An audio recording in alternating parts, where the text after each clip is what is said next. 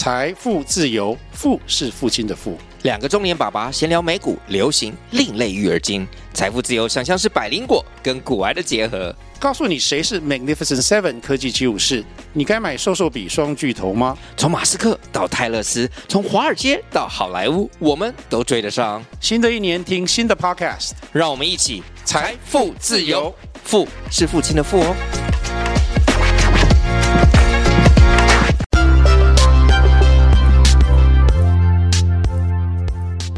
正在收听的是《理财爱玩客》，一个与您分享理财投资、说书言谈与旅游点滴的节目。大家好，这是汤姆来说书的第十六集，我是主持人汤姆。这一集呢，我们来介绍的是一本关于也是职场相关的一本书，叫做《思维的制成》。这本书的作者呢，是由前台积电的营运效率主管，而也是目前呢担任品牌创新管理顾问的执行长彭建文先生所著作的这一本书哦。那这本思维制成呢，其实是他认为在台积电这样的一个公司教他的一个思维进阶的方式哦，也让他练就了这个全局经营还有先进工作的一个呃管理的一个方式哦。那这本书其实也是。一个让大家能够一窥台积电管理还有工作思维的一本书哦，也是很适合去学习到一流企业怎么样去工作、怎么样去管理的一本书。这本书呢，其实也是我自己看到也是相当的有感哦，因为它其实就告诉你说，诶，像台积电这样的一流的企业，它是怎么样去经营，以及让他们的员工是具有这样的一个 DNA 的。那他自己本身也。认为说，在台积电的时候，其实他学到的这个 DNA 的这个哲学哦，包括六点，包括就是愿景要大、承诺、创新、持续改进、实事求是以及不断的一个学习哦。那他是怎么样去归纳出这些的一个他本身在工作上的一些原则的？其实大家就可以看这本书。那我这边呢，就几个我看到比较有感触的。几个点来做一个分享哦，包括像是他认为说客户服务的思维啊，是需要做到呃四个层次的一个深化服务的，让客户呢才能够更满意。那在客户服务的一点零思维呢，就是只要做好客户要求你要做的事情就好了。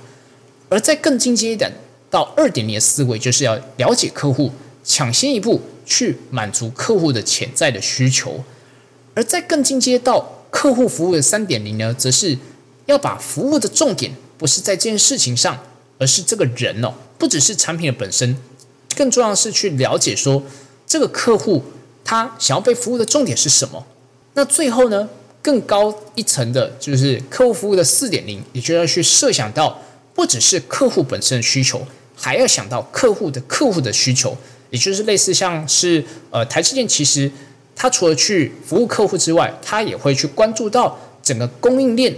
的这些厂商的这些生态。那这些供应链的不同公司，他们的需求是什么呢？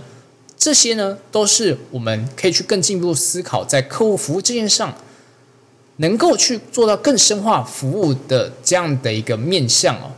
那另外呢，他是怎么样去呃带一个专案的呢？他这边也有提到说。要去执行专案能够达成的八个步骤，包括首先是主题的选定以及建立团队。那第二个呢，则是让这个专案的课题能够明确化，建立攻坚点。而第三步呢，则是针对这个专案去做一个方案的拟定。再接下来，就是去做最适化策略的一个呃追究。而这样的一个追究之后呢，再到第五步就是最适化策略的一个实施。而在实施完之后，就要去做效果的确认。接下来就把这一套的流程，当未来应用到相似或者说是相同的专案的时候，能够有一套标准化的 SOP 的作业，并且能够落实管理。而最后呢，则是去透过这样的一个流程，能够持续的去反省、精进以及未来的应用的一个策略哦。那除此之外呢，对于一个管理者来说的话，其实还有提到说要怎么样去，譬如说在带一个专案团队的时候，要怎么样去建立工作的分工，还有权责的划分呢？他提出了 ARCIS 的法则哦，包括像是当责 accountable，也就是需要去选定一个对整件事成败负责的一个负责人。那第二点呢，则是负责，也就是 responsible，也就是负责去执行这个工作的人员哦。那这个负责执行面的工作人员，他就要去负责去回报进度还有状况。而第三个呢，则是咨询 consult，也就是他需要去负责去提供整个工作或者专案的一个咨询，类似像一个顾问的角色，同时呢，也去协助整个工作的一个进行哦。第四呢，则是知会，是 informed，也是被告知工作的状况以及进度，但不直接去负责这样的一个工作。而最后则是支援者的角色，也就是他是负责去支援这个工作，也就是 support，使工作能够更顺利。透过说这个 ARCIS 法则，也是当责、负责、咨询、知会还有支援这些不同性质的工作的分工，能够让整个专案的团队能够具有权责划分，并且能够让整个专案的执行能够更顺畅。那最后呢，他也认为是说，一间企业能够成功创新的五个关键的因素，在于专人专责的推动。并且呢，让内部能够定义统一一致化。那另外呢，就是在定定策略还有主题上呢，能够明确。而第四个则是创造整个企业的一个创新的一个环境的氛围。最后呢，则是创新能力的培养哦。那其实这些关键因素说起来都很容易啊，但其实要能够做到，其实真的是很不容易。大家可以看到说，像台积电这样的一个呃一流的企业，其实他们也。仍然在持续的去呃看，就是说要怎么样去精进，才能够让他们在半导体的这个呃地位能够持续的去维持领先哦。那我自己呢，除了去推荐这一本呃思维制成这本书，能够让大家可以去一窥台积电的呃怎么样去经营，以及他们在这个工作上的一些思维之外呢，那。在前一本作者的另外一本书，也就是《思维的良率》的这本书，其实也是很值得去看的。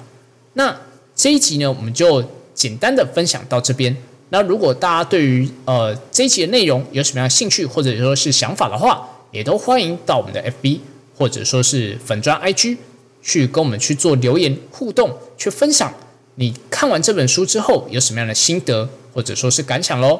那我们这一集就到这边告一个段落，谢谢大家的收听。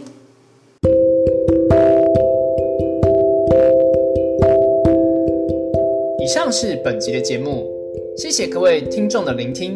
如果喜欢理财爱文科的朋友，欢迎大家订阅，并在 Apple Podcast 留下五星评价与留言，也可以追踪本频道的 IG，多关注多分享。我们下期再见。